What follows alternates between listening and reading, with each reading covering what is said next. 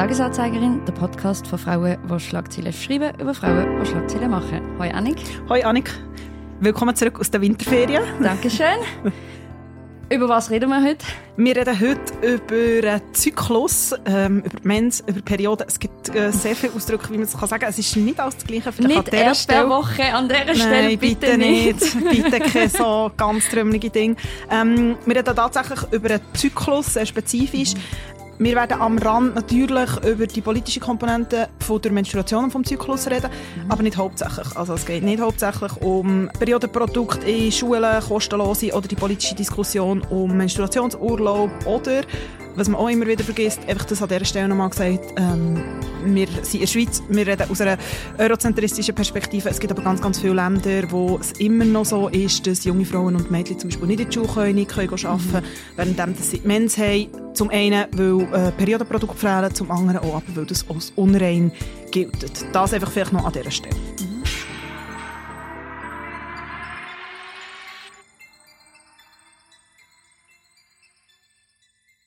Vorab, wie immer, du hast Schlagzeilen die Woche mitgebracht.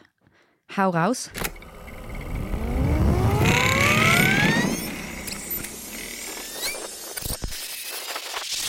Mir hat ähm, eine Recherche bewegt von Simon Rau und von Roland Gamp, die bei uns ähm, erschienen ist. Und zwar geht es dort um darum, wie junge Osteuropäerinnen als Sexarbeiterinnen in die Schweiz gelockt werden. Sie ähm, haben herausgefunden, sie haben ganz viele verschiedene Annoncen durchgescannt und geschaut, es wird ihnen das beste Leben hier versprochen. Sie suchen hübsche Mädchen und der Punkt ist dann, sie werden hierher gelockt und hier ist es dann so, dass sie unter prekärsten Umständen leben und zum Teil auch sehr viel zum Beispiel an ihre Zuhälter müssen abgeben Sie erzählen, also die zwei ReporterInnen, erzählen die Geschichte von der Hanna Varga, das ist ein Pseudonym, wo hierher ist gekommen. Es ist wirklich eine extrem krasse Geschichte. Man hat ihr den Pass weggenommen. Sie hat müssen Praktiken machen, was sie nicht wollte. Sie müssen Sex praktizieren ohne Kondom, schwanger geworden von einem Freier. Man hat ihr das Kind nachher weggenommen, zur Adoption freigegeben. Von diesem Sohn fehlt jede Spur und der Fall ist schon angeklagt worden. Es ist ein sehr schweres Thema. Mir ist es extrem eingefahren. Mm. Es ist aber sehr, sehr wichtige Recherche und wir verlinken es natürlich auch. Und nachher hat mich noch eine andere Frau beschäftigt, und zwar Ruth Gottesman. Sie ist 93, sie ist Milliardärin und sie hat 1 Milliarde ans Albert Einstein College in New York gespendet. Und zwar, dass ab August dort junge Menschen können Medizin gebührenfrei studieren I'm happy to share with you that starting in August this year, the Albert Einstein College of Medicine will be tuition free. Man hört hier, sie alle begeistert gewesen. Es ist so, dass in den USA ähm, sehr, sehr viele junge Menschen extrem viel Schulden haben, dass sie überhaupt können studieren können. Und die Spende von dieser Milliarde ermöglicht ihnen jetzt, äh, schuldenfrei sozusagen zu starten. Das Geld stammt von der Ruth Goffman, mittlerweile verstorbenen Mann. Er war ein Wall Street Banker und hat unter anderem gilt er so als Ziehsohn von Warren Buffett. Vielleicht kennt man den noch so ähm, vom Namen her. Und also es macht jetzt darum auch vor allem Aufsehen in den USA, weil das wahrscheinlich die grösste Wohltätigkeitsspende an eine medizinische Hochschule in der Geschichte der USA ist. Also gut News noch an dieser Stelle. Das löst bei mir aus, dass ich recht froh bin, was wir für ein System in der Schweiz haben. Absolut.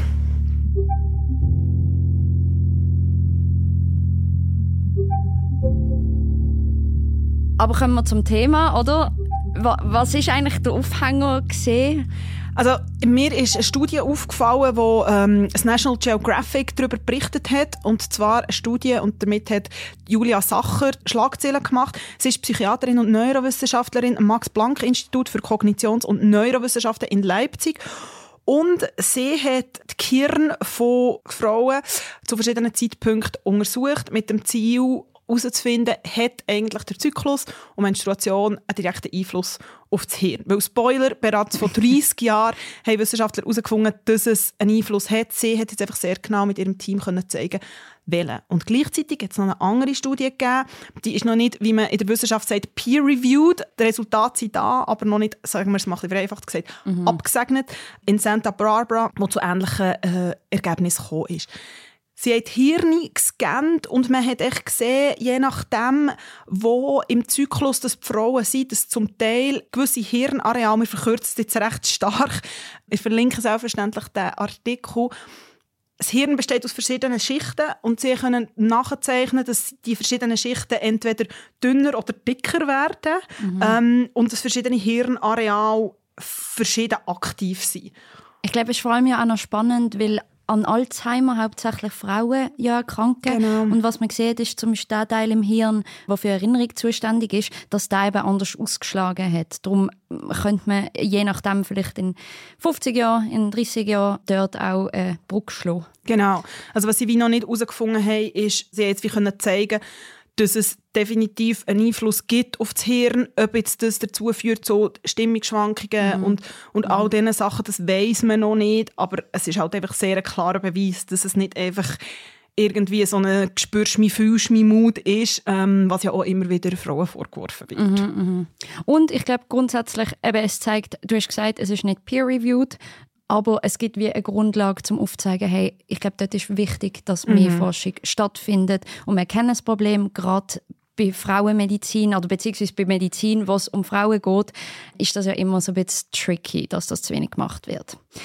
Aber hey, mal ganz grundsätzlich vielleicht Zyklus. Also ich weiß nicht, aber ich meine, ich weiß, was ein Zyklus ist und irgendwie weiß ich auch nicht oder nicht mehr so ganz genau gewusst, was ein Zyklus ist und ich weiß nicht, wem das vielleicht auch so geht, aber ich habe das dann mal noch einmal nachgeschaut. Also ich habe auch sehr viel nochmal so Aha-Moment in der Recherche, yeah. wo man weiß zwar so yeah. ungefähr, was passiert, aber genau. wir sind ja keine Medizinerinnen von dem her. Genau, aber und an dieser Stelle das ist ja ganz wichtig und ich glaube auch, es geht jetzt hier, also man könnte halt endless ins Medizinische reingehen. Das möchte ich halt an dieser Stelle auch nicht machen. Ich möchte es versuchen, ein bisschen kürzer darzustellen. Genau. Wie lange geht der Zyklus? Dort fängt eigentlich das Problem schon einmal an. Ich weigere mich so ein bisschen.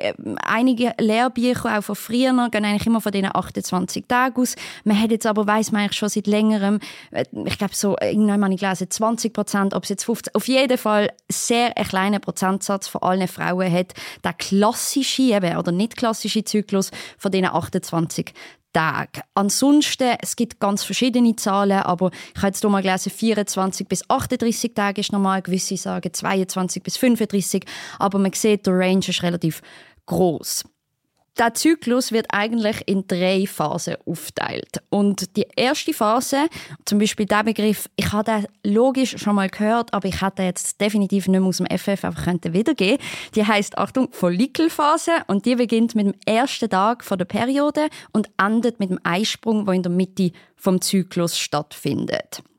Wenn man jetzt theoretisch würde von den 28 Tagen ausgehen, wäre das eben irgendwie nach 14 Tagen. Dann kommt eben der Eisprung, auch Ovulationsphase genannt.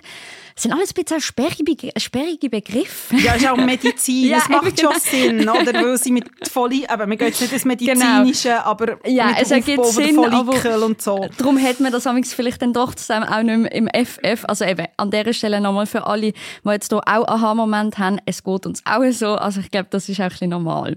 Ähm, genau, aber die zweite Phase, die Evolutionsphase, geht eigentlich einen Tag, aber auch dort es können 30 Stunden sein, aber plus minus ein Tag. Und dann kommt die dritte Phase, die heißt Lutealphase. auch wieder so Lutealphase. So, äh. ähm, oder auch eben Gelkörper. Und dort also dort wird eigentlich ein Gelkörper bildet und da bildet dann wiederum Progesteron, das ist ein Hormon, wo, wo man ausscheidet. Während einem Großteil von dieser Phase ist der Östrogenspiegel, das ist auch ein Hormon, sehr hoch. Und durch diese zwei Hormone verdickt sich dann die Gebärmutterschleimhaut stärker und bereitet sich eigentlich auf die Befruchtung vor.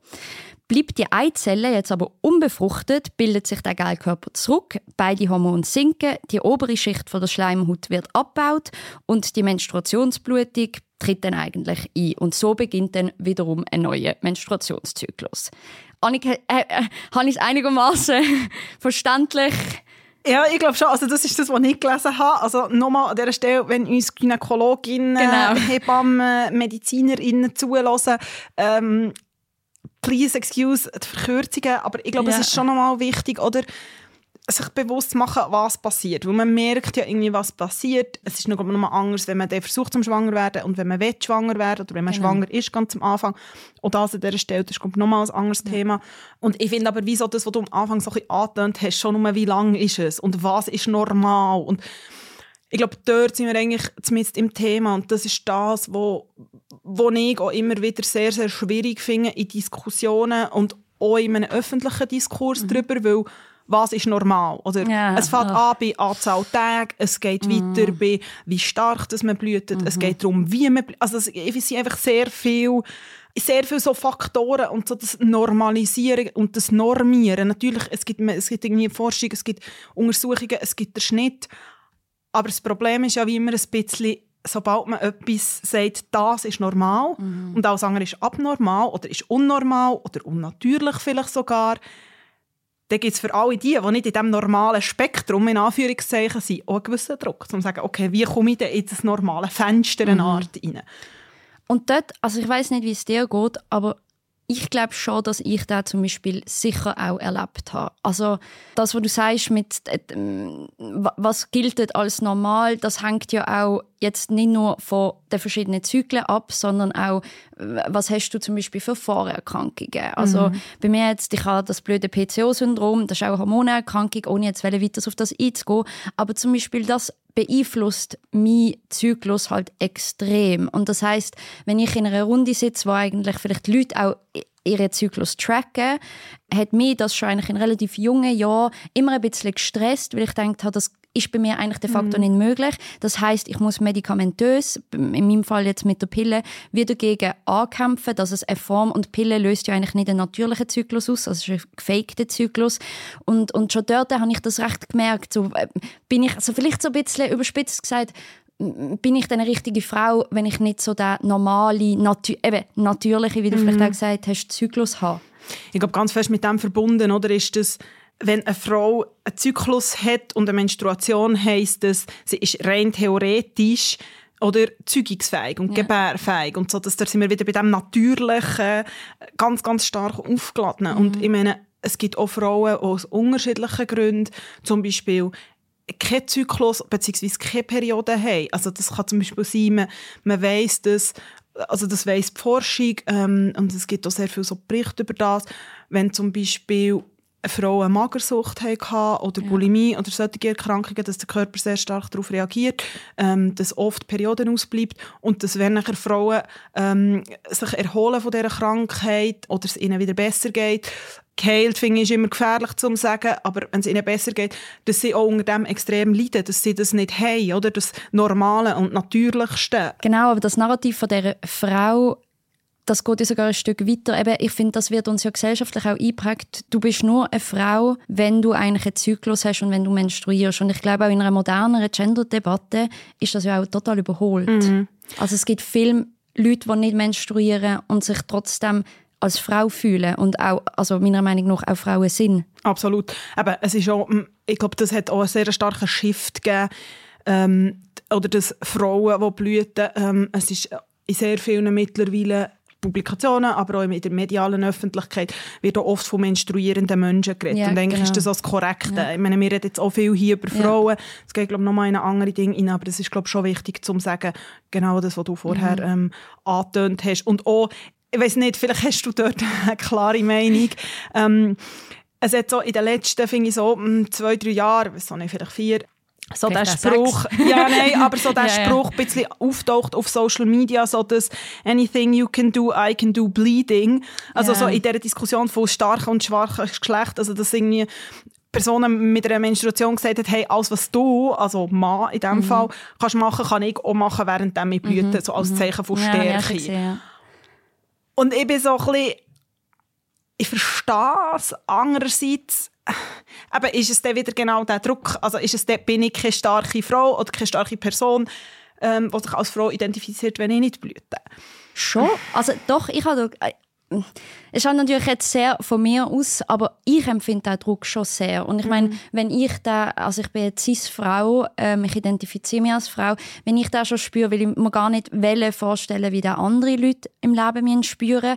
Aber genau das meine ich. Also zum Beispiel jetzt, ich will jetzt nicht nur von mir reden, aber es vielleicht illustriert es ein bisschen, oder einmal für, für mich fühlt es sich näher an, mir wird empfohlen, die Pille eigentlich durchzunehmen. Das heißt, ich habe ja eigentlich oft keine Menstruationsblutung. Und ich bin schon oft in, in Freundes-, Freundinnengruppen gesehen, wo das Thema aufgekommen ist, eben genau auch mit, hey, wir haben alle unsere Tage und, äh, ne, und auch vielleicht fast so ein bisschen, wie viel hast du denn jetzt blutet? Mm. Also, es geht dann so in Milliliter genau rein und dann sitzt du halt schon ein bisschen nebendran und denkst, ja, irgendwie ist es mir unangenehm, aber es ist mir nicht unangenehm wegen dem Thema. Es, hat nicht, es grust mich nicht, es hat nichts mit dem mm. zu tun.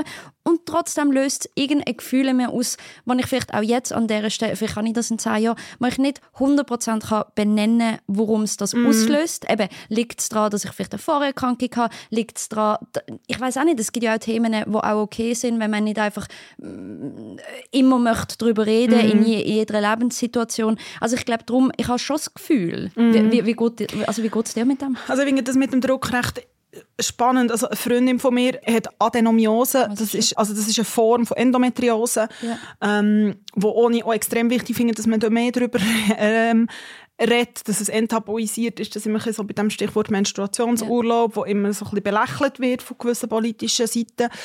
Und sie hat genau das auch. Und sie hat recht lange nicht darüber geredet, ähm, weil sie auch so war, eben, es ist irgendwie so schambehaftet, gleichzeitig irgendwie hat sie auch so gesagt, hey, ich habe, mich nachher, ich habe irgendwie wie so gemerkt, okay, ihr seid da und wir können darüber reden, aber ich habe es irgendwie wie so ein bisschen für mich selber müssen verarbeiten genau. bevor ja, ich auch darüber gut, reden Ja, das kann ich gut nachvollziehen. Und gleichzeitig hat sie irgendwie auch so das Gefühl gehabt, okay, es ist so der Druck von alle reden jetzt darüber und ich muss jetzt auch darüber reden. Und ich glaube, das unterschätzt man manchmal ein bisschen. Es ist, ich finde es unglaublich wichtig, dass man mehr darüber redet. Das, ist das Ding von, es ist grusig, es ist schambehaftet. Mega, ja, es ist, weil nochmal, es gibt immer noch Kulturen und Religionen, wo es das ist. Ja. Was ich persönlich sehr problematisch finde. Und es ist wichtig, dass man darüber redet. Ich finde, es ist auch wichtig, dass man mit einem Partner darüber reden aber man soll können, oder mit wem auch immer, aber ich finde, man soll können aussuchen, mit wem dass man darüber redet. Ich persönlich, ich bin jemand, ich habe nicht Mühe, um darüber zu reden. Mhm. Ich muss aber auch nicht darüber reden, aber ich bin auch jemand, mir, mir ist es ein bisschen egal. Aber ich weiss, eben, ich habe keine Endometriose, ich habe keine Vorerkrankung. Es ist irgendwie Teil, doch, ja. ich finde es irgendwie, ich feiere es nicht mega ab. Mm. Aber das ich, ist doch ein bisschen der springende Punkt. Eben, ich glaube, dass wenn man einfach vielleicht eine Vorprägung hat, oder man will ja auch einfach nicht die ganze Zeit darüber reden, mm. dass man krank ist. Also ja. weißt du jetzt mal, völlig unabhängig. Und ich glaube, mm. das habe ich einfach amix auch. Es geht mir dann überhaupt nicht darum, ob ich jetzt kann sagen ich habe meine Periode oder nicht. Das ist eigentlich wirklich egal. Aber amix denke ich, wie so, wenn jetzt da, also ich weiß auch nicht, wenn jetzt da drei Dudes sitzen und zwei Girls, die ich nicht kenne, in einer mm. großen Gruppe, ich, also ich muss denen doch nicht erzählen, was ich für eine Vorerkrankung habe. Und ja. gleichzeitig müsste ich in dieser Situation zu mir erklären. Und ich glaube, so habe ich das Gefühl, geht es einigen Leuten, die vielleicht auch eben nicht deren Norm entsprechen, wie auch, es gibt so viele Ausprägungen. Und ich glaube, man will doch nicht einfach immer allen Leuten müssen das so vor die Nase mhm. setzen, habe ich das Gefühl ich habe einen recht interessanten Artikel gefunden, nicht wo man umstritten. Wahrscheinlich sieht, also ein paar Meinungsteile, drin, wo ich sage, mm, okay, ähm, in der Zeit und dort geht es um Cycle Thinking, also dass man sein Leben oh, eigentlich okay, seinem Zyklus yeah. anpasst. Und also das ist wie so ein bisschen eben, die Autorin treibt sie auch so ein auf die Spitze und man merkt, sie ist überhaupt nicht Fan von dem Cycle Thinking. Es hat aber ein paar recht interessante Dinge. Oder? Es geht dann wie so darum, sie gibt so den Ehrgeiz, um die Arbeit, das Sozialleben, den Sport und das Essen und alles auf den Zyklus mhm. abzustimmen. Es geht irgendwie so um Heilung von Körper und Geist und so das Mental Health also so und relativ so. holistisch. Ja. Genau. Mhm. Und das macht ja durchaus Sinn bei gewissen Sachen. Das Cycle Thinking ähm, kommt eigentlich aus dem Sport. Also dass Sportlerinnen angefangen haben, eben weil man gemerkt hat, ah, ja, und genau. das ist ja mhm. extrem mhm. individuell, dass eben je nach Phase sie leistungsstärker sind oder sie viel weniger Energie haben und man Trainingspläne, also wir reden hier von professionellen Athletinnen, ihre Trainingspläne haben auf das abstimmen. Mhm. Und von dem ist es nachher sozusagen, ich sage jetzt mal, übergeschwappt auf irgendwie nicht professionelle Athletinnen. Dass man irgendwie wie so ein bisschen sagt, okay, wenn ich dort mega produktiv bin, dann arbeite ich zwölf Stunden.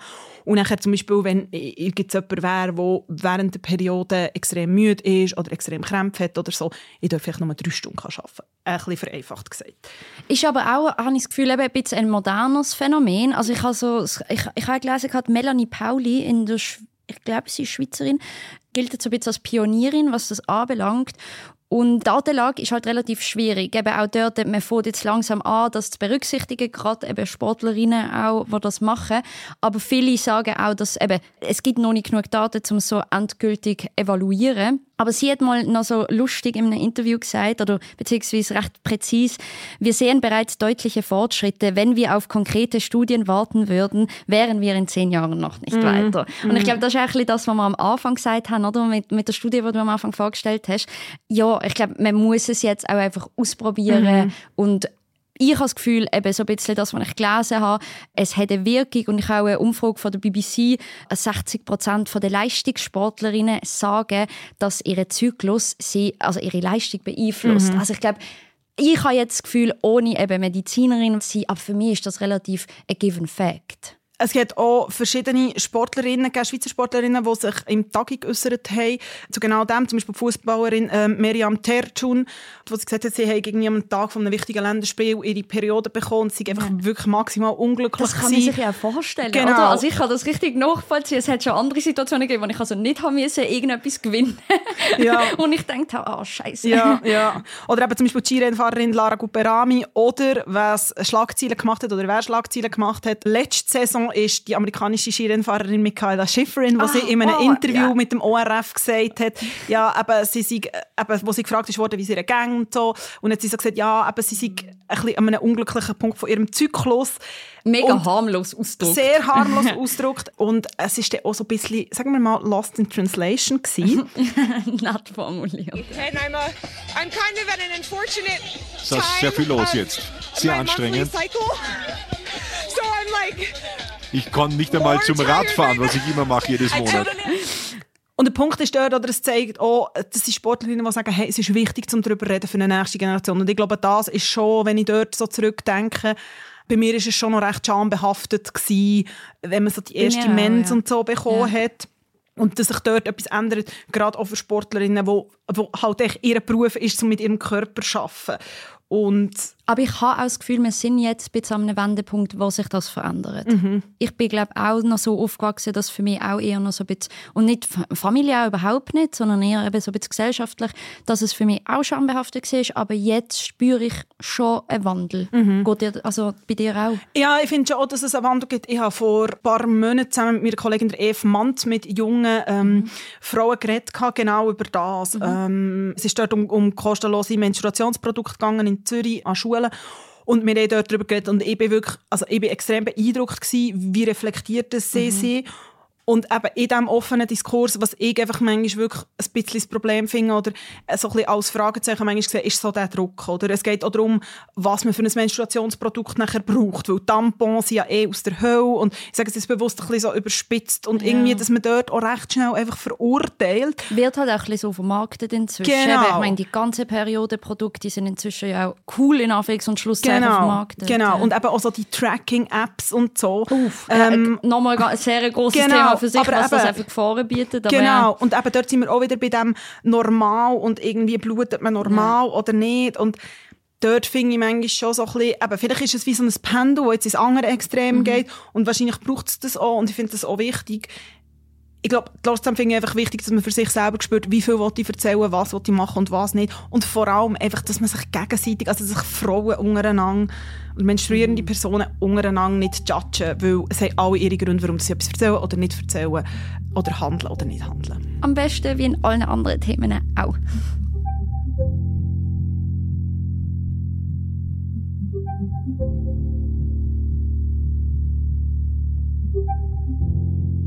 Annik, nach der Ferien Musik? Ja. ja. Ich habe gedacht, ich habe aber davor, ich glaube, recht lange keine Musik Das stimmt, das Ja, stimmt. diese Woche kommt Musik. Und zwar, es ist nicht ein mega neuer Song, aber ich habe den wiederentdeckt und jedes Mal, wenn ich den los, ich weiß nicht, ob das andere Leute auch haben, aber der löst bei mir so einen Buchkütze aus, wenn ich dann so energiegeladen bin. Auf jeden Fall, es ist ein Collab-Song von Crystally XT Sandos. Hat auch keinen Titel, also der Titel ist das.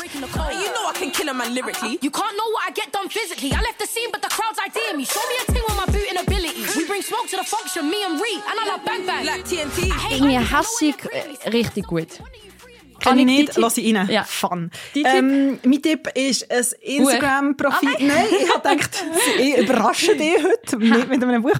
Ähm, es ist ein Instagram-Profil slash eigentlich eine Journalistin und ich finde, es lohnt sich extrem zum Folgen. Die Victoria Reichelt, sie schafft für das ZDF, macht das Format ein da oben und ich persönlich finde deutsche Politik recht manchmal schwer verständlich, recht schwierig zugänglich.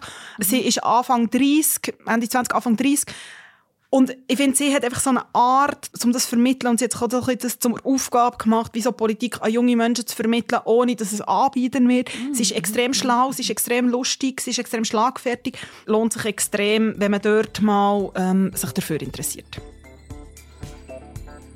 Das war es für diese Woche. Merci vielmals fürs Zuhören. Und wenn ihr uns Feedback geben oder Input zu diesem Thema oder zu anderen Themen, über was wir zum Beispiel mal reden sollen, schreibt uns ein Mail an podcasts.tamedia.ch oder irgendwo auf den sozialen Medien. Ihr findet uns. Mein Name ist Annik Kosmann. Ich bin Annik Sen. Und unsere heutige Folge produziert Zara Spreiter. Tschüss. Tschüss. Ciao.